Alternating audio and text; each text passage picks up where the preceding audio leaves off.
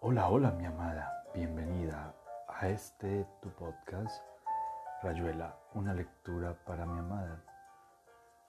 Hoy continuaremos leyendo cuentos de este gran escritor llamado Julio Cortázar, recordándote que este podcast es realizado con todo el amor del mundo para ti. Te amo, te amo, te amo con todo mi corazón y con toda mi alma. Te amo, mi amada desconocida. Manuscrito hallado en un bolsillo. Ahora que lo escribo, para otros esto podría haber sido la ruleta o el hipódromo. Pero no era dinero lo que buscaba. En algún momento había pensado sentir, a decidir que un vidrio de ventanilla en el metro podía traerme la respuesta el encuentro con una felicidad. Precisamente aquí donde todo ocurre bajo el signo de la más implacable ruptura, dentro de un tiempo bajo tierra que un trayecto entre estaciones dibuja y limita así. Inapelablemente va abajo. Digo ruptura para comprender mejor. Tendría que comprender tantas cosas desde que empecé a jugar el juego esa esperanza de una convergencia que tal vez me fuera dada desde reflejo en un vidrio de ventanilla. Rebasar la ruptura que la gente no parece advertir, aunque vaya a saber lo que piensa esa gente agobiada que sube y baja de los vagones del metro, lo que busca además del transporte esa gente que sube antes o después para bajar después o antes que solo coincide en una zona de vagón donde todo está decidido por adelantado, sin que nadie pueda saber si saldremos juntos. Si yo bajaré primero o ese hombre flaco con un rollo de papeles. Si la vieja de verde seguirá hasta el final. Si esos niños bajarán ahora. Está claro que bajarán porque recogen sus cuadernos y sus reglas. Se acercan riendo y jugando a la puerta mientras haya en el ángulo allá en el ángulo hay una muchacha que se instala para durar, para quedarse todavía muchas estaciones en el asiento por fin libre. Y esa otra muchacha es imprevisible. Ana era imprevisible. Se mantenía muy derecha contra el respaldo en el asiento de la ventanilla. Ya estaba ahí cuando subí en la estación. Etienne Marcel y un negro abandonó el asiento de enfrente y a nadie pareció interesarle y yo pude resbalar con una vaga excusa entre las rodillas de los dos pasajeros sentados en los asientos exteriores y quedé frente a Ana y casi enseguida, porque había bajado al metro para jugar una vez más el juego, busqué el perfil de, de Marguerite en el reflejo del vidrio de la ventanilla y pensé que era bonita, que me gustaba su pelo negro con una especie de ala breve que le peinaba en diagonal la frente. No es verdad que el hombre de, Magritte o de Ana viniera después o que sea ahora una manera de diferenciarlas en la escritura. Cosas así se daban decididas instantáneamente por el juego.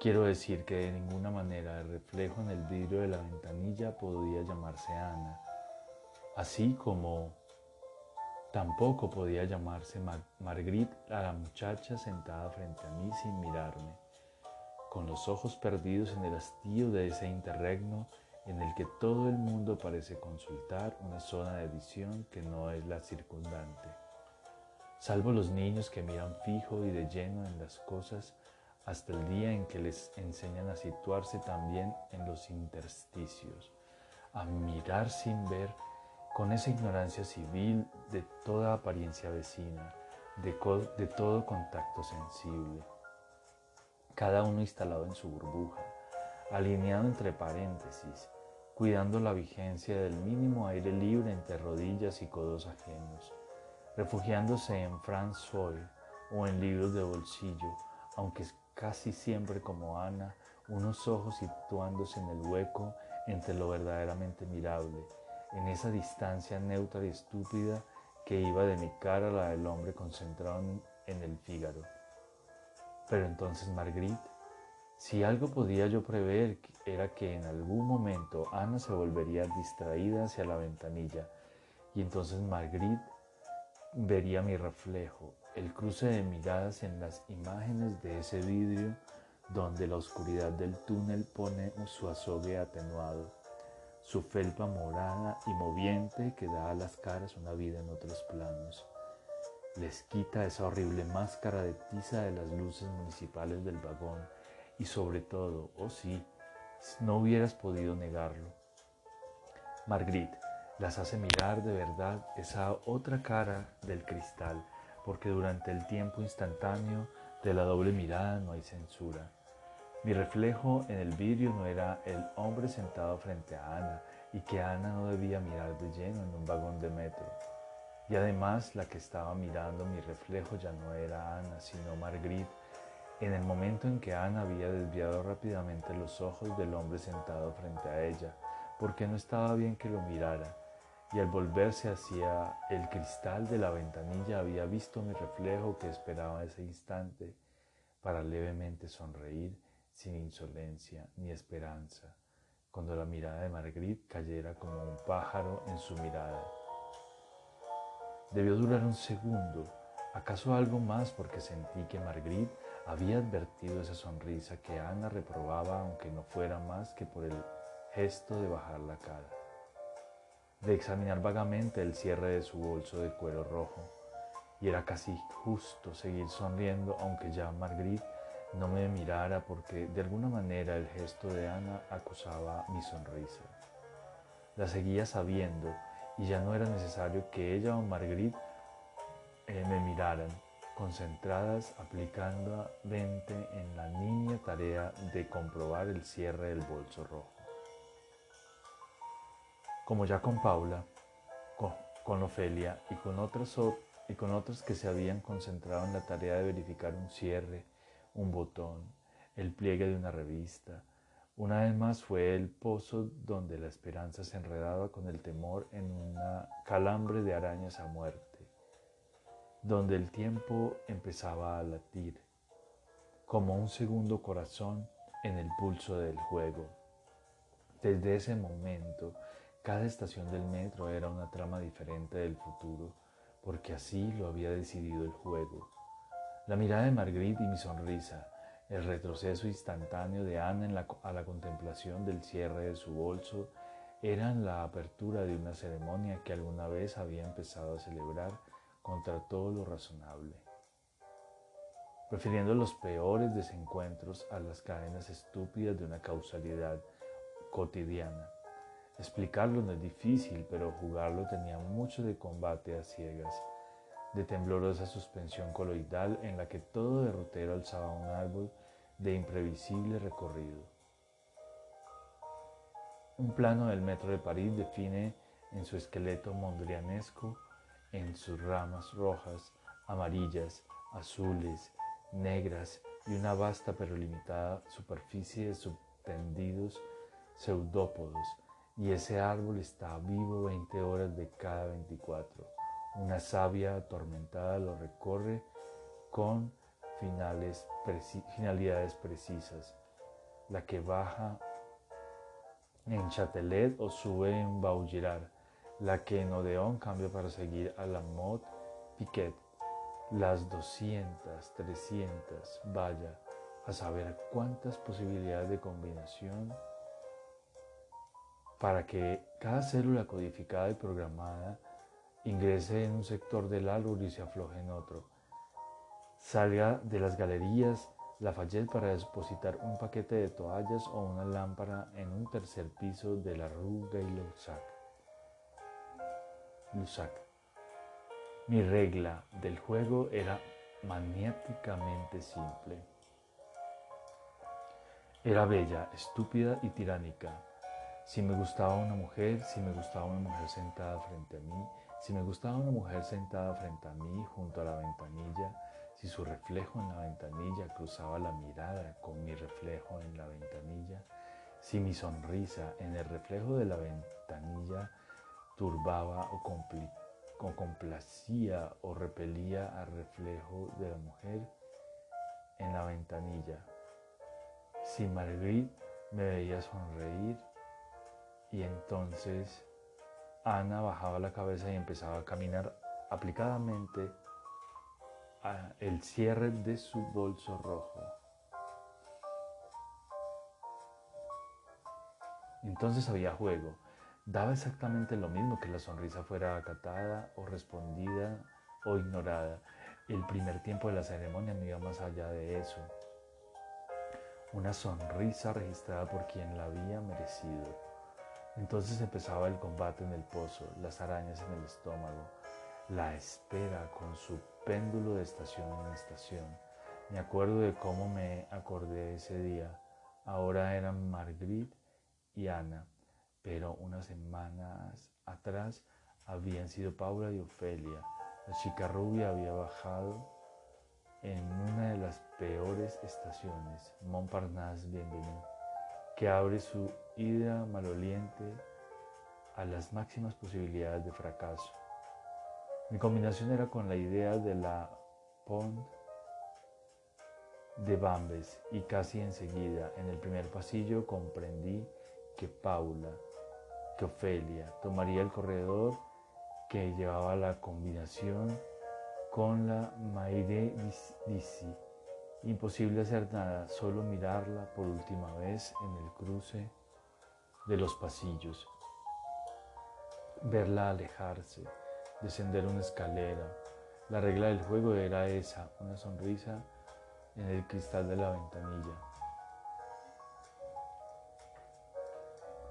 y el derecho a seguir a una mujer y esperar desesperadamente que su combinación coincidiera con la decidida por mí antes de cada viaje y entonces siempre hasta ahora verla tomar otro pasillo y no poder seguirla, obligado a volver al mundo de arriba y entrar en un café y seguir viviendo hasta que poco a poco, horas, días o semanas, la sed de nuevo reclamando la posibilidad de que todo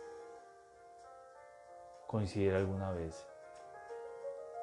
Mujer y cristal de ventanilla, sonrisa aceptada o repelida, combinación de trenes y entonces por fin sí, entonces el derecho de acercarme y decir la primera palabra, espesa de estancado tiempo, de inacabable merodeo en el fondo del pozo entre las arañas del calambre. Ahora entrábamos en la estación Saint-Sulpice. Alguien a mi lado se enderezaba y se iba. También Ana se quedaba con sola frente a mí. Había dejado de mirar el bolso y una o dos veces sus ojos me barrieron distraídamente antes de perderse en el anuncio del laberinto termal que se repetía en los cuatro ángulos del vagón. Marguerite no había vuelto a mirarme en la ventanilla, pero eso probaba el contacto, su látigo sigiloso. Ana era acaso tímida o simplemente le parecía absurdo aceptar el reflejo de esa cara que volvería a sonreír por Marguerite y además llegar a Saint-Sulpice en importancia, porque era importante porque si todavía faltaban ocho estaciones hasta el fin de recorrida en la Port de Orleans, solo tres tenían combinaciones con otras líneas y solo si Ana bajaba. Es en una de esas tres me quedaría la posibilidad de coincidir. Cuando el tren empieza a frenar en Saint-Placide, miré y miré a Marguerite buscándole los ojos que Ana seguía apoyando blandamente en las cosas del vagón y eh, cómo admitirlo, que Marguerite no me miraría más, que era inútil esperar que volviera en sí, a mirar el reflejo que la esperaba para sonreírle. No bajó en Saint Placide. Lo supe antes de que el tren empezara a frenar. Hay ese apresto del viajero, sobre todo de las mujeres que nerviosamente verifican paquetes, se ciñen el abrigo o miran de lado al levantarse, evitando rodillas en ese instante en que la pérdida de velocidad traba y afronta los cuerpos. Aún repasaba vagamente los anuncios de la estación. La cara de Margrit se fue borrando bajo las luces del andén y no pude saber si había vuelto a mirarme. Tampoco mi reflejo hubiera sido visible en esa marea de neón y anuncios fotográficos de cuerpos entrando y saliendo. Si Ana bajaba en Montparnasse Bienvenue, mis posibilidades eran mínimas, como no acordarme de Paula, de Ofelia, allí donde una cuádruple combinación posible adelgazaba toda previsión. Y sin embargo el día de Paula, el de Ofelia, había estado absurdamente seguro de que coincidiríamos. Hasta último momento había marchado a tres metros de esa mujer lenta y rubia, vestida con unas hojas secas, y su bifurcación a la derecha me había envuelto la cara como un latigazo. Por eso ahora Marguerite no, por eso el miedo de nuevo podía ocurrir abominablemente en Montparnasse. Bienvenido. El recuerdo de Paula, de Felia, las arañas en el pozo contra la menuda confianza en que Ana, en que Marguerite, pero ¿quién puede contra esa ingenuidad que nos va dejando vivir? Casi inmediatamente me dije que tal vez Ana, que tal vez Marguerite no bajaría en Montparnasse. Bienvenido, sino en una de las otras estaciones posibles, que acaso no bajaría en las intermedias donde no me estaba dando, me, no me quedaba, no me estaba dado seguirla, que Ana, que Marguerite, no te bajaría en Montparnasse Bienvenido, no bajó, que no bajaría en, en Babin y no bajo, que acaso bajaría en Raspail, que era la primera de las dos últimas posibles. Cuando no bajó y supe que solo quedaba una estación en la que podría seguirla contra las tres finales en que ya todo daba lo mismo. Busqué de nuevo los ojos de Marguerite en el vidrio de la ventanilla. La llamé desde un silencio y una inmortalidad que hubiera debido llegarle como un reclamo. Como un oleaje le, le sonreí con la sonrisa que Ana ya no podía ignorar, que Marguerite tenía que desembarcar en Denfer Rochereau. Tal vez el primer golpe de frenos a los había hecho temblar el bolso rojo en los muslos de Ana, tal vez como el, solo el hastío le movía la mano hasta el mechón eh, negro cruzándole la frente en estos en esos tres, cuatro segundos en que el tren se inmovilizaba en el andén. Las arañas clavaron sus hijos en la piel del pozo para una vez más eh, vencerme desde adentro. Cuando Ana se enderezó con una sola y limpia flexión de su cuerpo, cuando la vi de espaldas entre dos pasajeros, creo que busqué todavía absurdamente el rostro de Marguerite en el vidrio enseguecido de luces y movimientos. Salí como solo salí como sin saberlo, sombra pasiva de ese cuerpo que baja al andén hasta llegar, hasta despertar a lo que iba a venir, a la doble elección propuesta cumpliéndose irrevocable.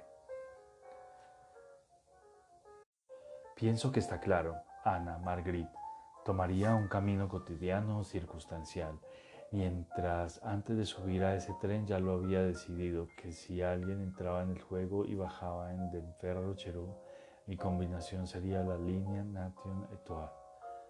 De la misma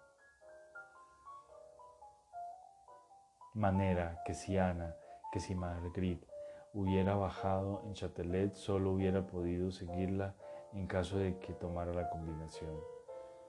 Vincenz Neuilly, en el último momento de la ceremonia del juego, estaba perdido si Ana, si Marguerite tomaba la combinación de la Ligue de Seux o salía directamente de la calle inmediatamente, ya mismo porque tenía en esa estación, no había los interminables pasillos de otras veces y las escaleras eh, llevaban rápidamente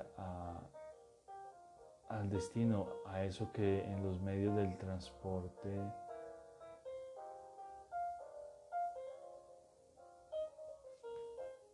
vacilando un instante hasta orientarse hacia la izquierda, pero la izquierda era la salida que llevaba a la calle.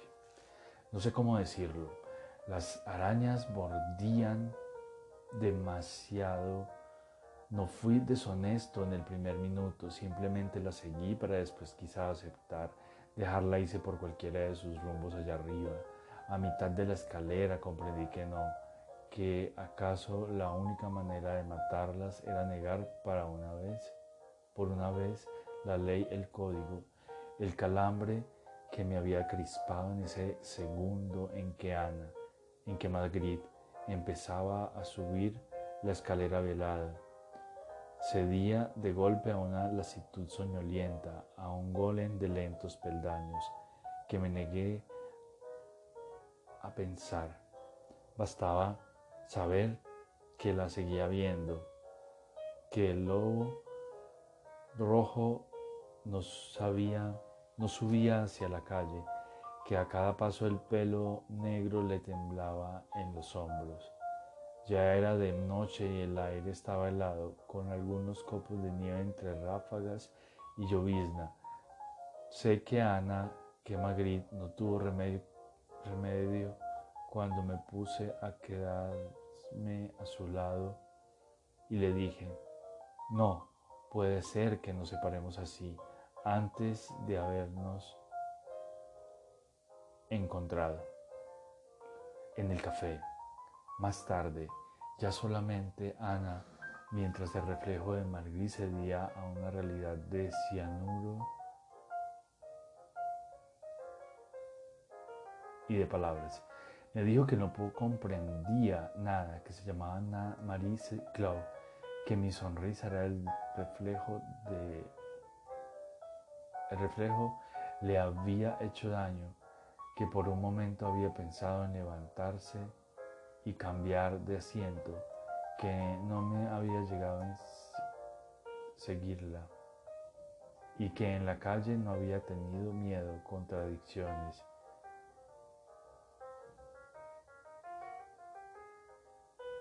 Contradictoriamente mirándome los ojos, bebiendo sus insanos, sonriendo sin avergonzarse de sonreír, de haber aceptado casi enseguida mi acoso en plena calle, en ese momento de una felicidad que de oleaje acaba arriba, de abandono a un deslizarse lleno de álamos.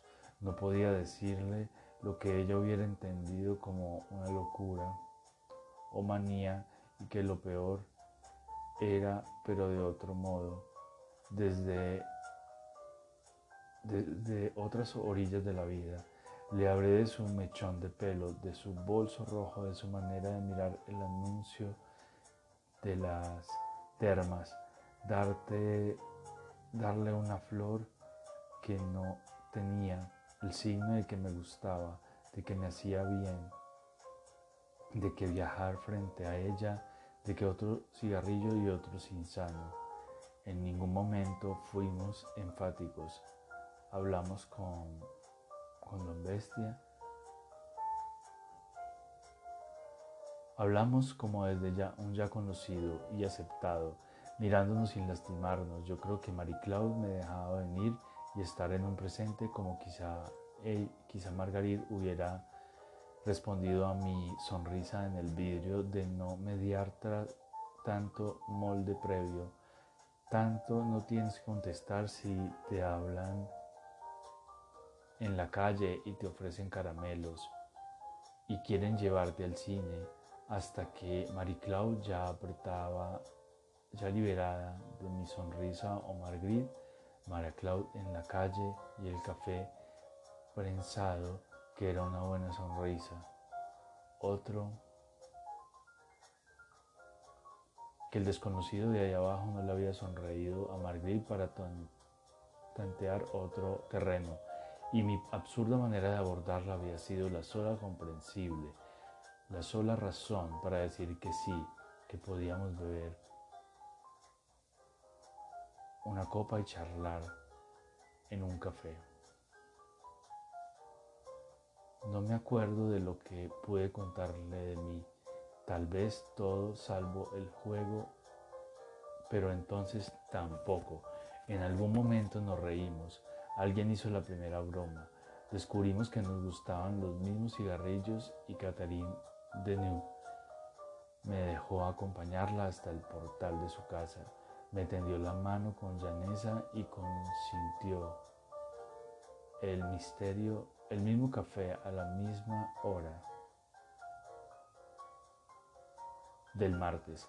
Tomé un taxi para volver a mi barrio por primera vez en mi mismo como en un increíble país extranjero, repitiéndome que sí, que Marie Claude, que Denver Rocheró, apretando los ángulos para guardar mejor su pelo negro en esa,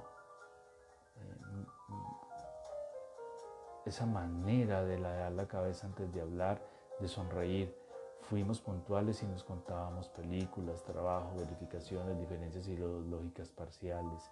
Ella seguía aceptándome como si maravillosamente le bastara ese presente de mis corazones. Sin interrogación. Ni siquiera parecía darse cuenta de que cualquier imbécil la hubiese creído fácil o tonta, acabando incluso que yo no buscaba que ya, yo no buscaría compartir la misma banqueta en el café que en el centro, que en el tramo de la Rue Freud de, de no le pasara el brazo por el hombro en el primer gesto de una intimidad que se habiéndola. Pero los martes Llegar al café, imaginar que Marie Claudia estaba allí o verla entrar con sus pasos ágiles, su morena recurrencia que había luchado inocentemente contra las arañas, otra vez despiertas contra la transgresión del juego que solo ella había podido defender sin más que darme una breve. Por algún momento, en algún momento debió darse cuenta, se quedó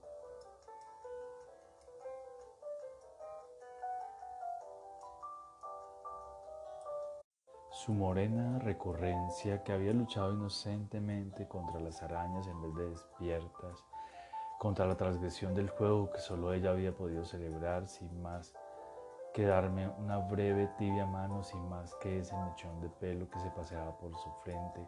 En algún momento debió darse cuenta, se quedó mirándome callada, esperando imposible ya que no me delatara el esfuerzo para hacer durar la tregua para no admitir que volverían tampoco a pesar de Marie Claude, contra Marie Claude que no podía comprender que sí quedaba mirándome callada esperando beber y fumar y hablarle, defendiendo hasta lo último el dulce interregno sin arañas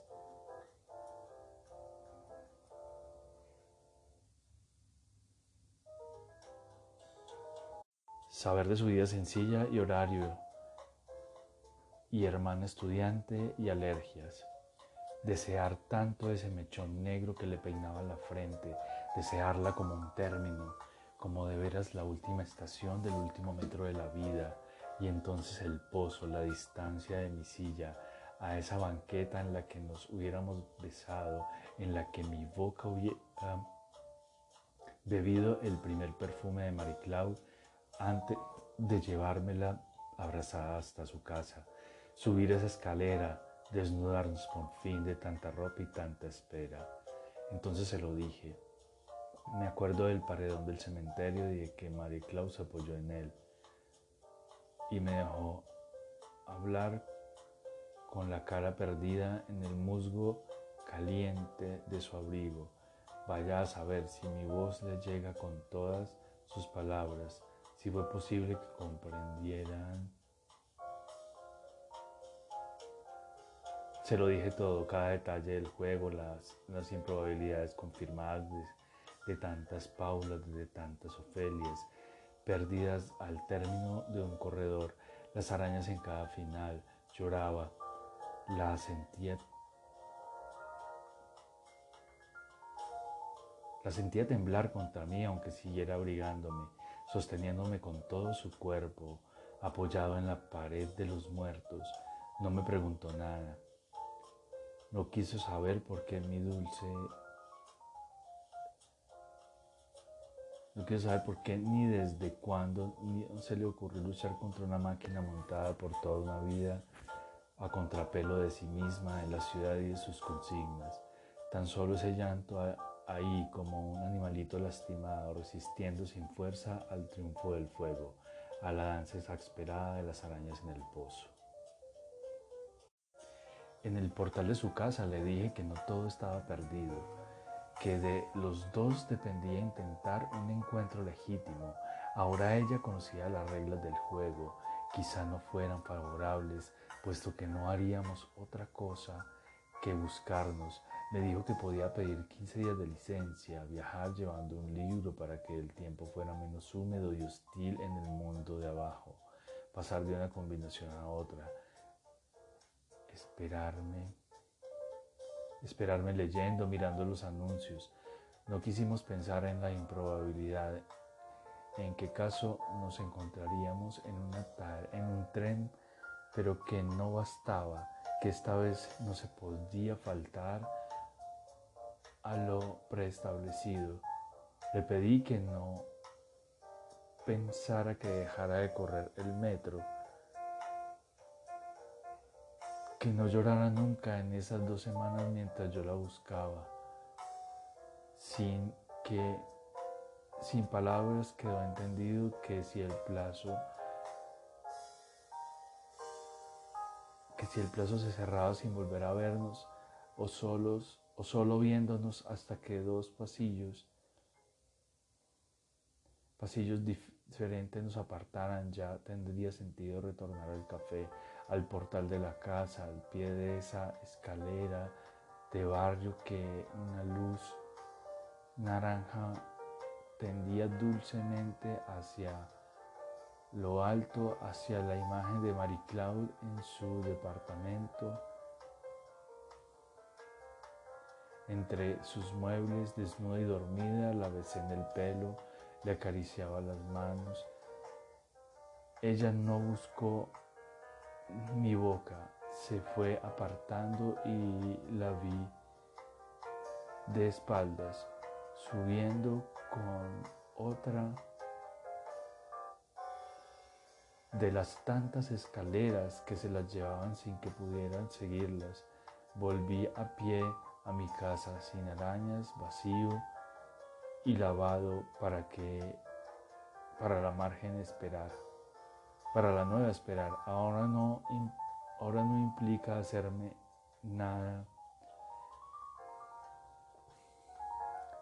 hacerme nada. El juego iba a recomenzar con tantas como tantas otras veces, pero con solamente Marie Claude el lunes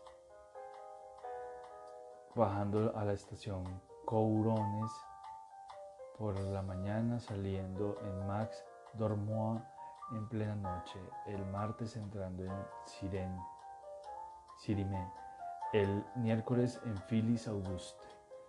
La precisa regla del juego, 15 estaciones en las que cuatro tenían combinaciones y entonces en la primera de las cuatro, sabiendo que me tocaría seguir a la línea de Sebres Montreux, como en la segunda tendría que tomar la combinación Clichy, Corte, Taufin.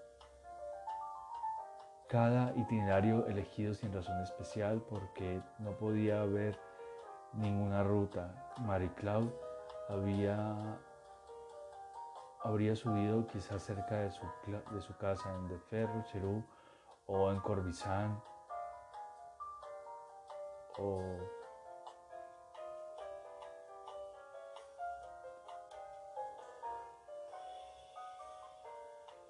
cambiando en Pasteur para seguir hacia Falguier, el árbol mondrianesco con todas sus ramas secas, el azar de las tentaciones rojas, azules, blancas, punteadas, el jueves, el viernes, el sábado, desde rojas, azules, blancas, punteadas, el jueves, el viernes, el sábado, desde cualquier me anden ver entrar los huesos, los siete u ocho vagones, consintiéndome mirar hacia un atrás y Marie Claude bajar en la estación siguiente y esperar, esperar otro tema, seguir,